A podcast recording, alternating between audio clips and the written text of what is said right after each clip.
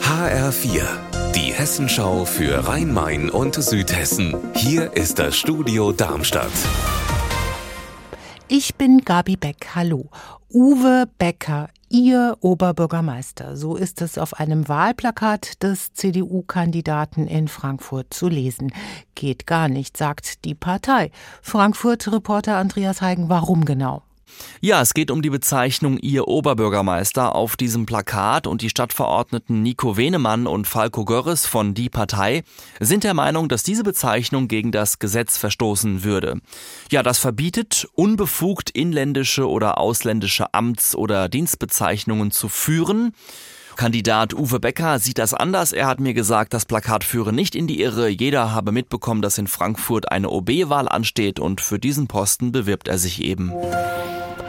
Die TU Darmstadt vergibt bei einer Feier ihre diesjährigen Deutschlandstipendien. Fast 400 Studierende erhalten eine Urkunde, so viele wie noch nie zuvor.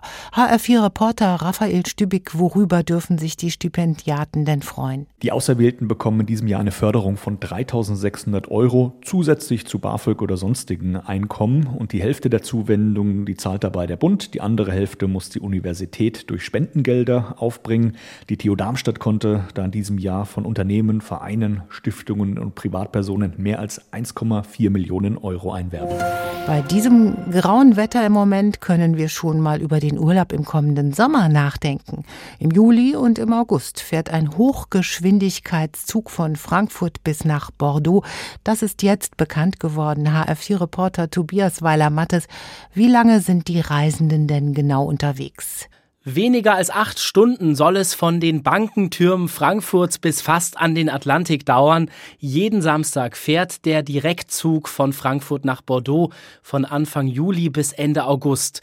In Deutschland hält der durchgehende TGW-Zug noch in Mannheim und in Karlsruhe. Die Tickets kosten rund 70 Euro aufwärts. Unser Wetter in Rhein-Main und Südhessen. Winterlich bedeckt und nass kalt. Bei einem Grad in Siedelsbrunn im Odenwald und bei Nebel und 0 Grad in Neuansbach im Taunus. Ihr Wetter und alles, was bei Ihnen passiert, zuverlässig in der Hessenschau für Ihre Region und auf hessenschau.de.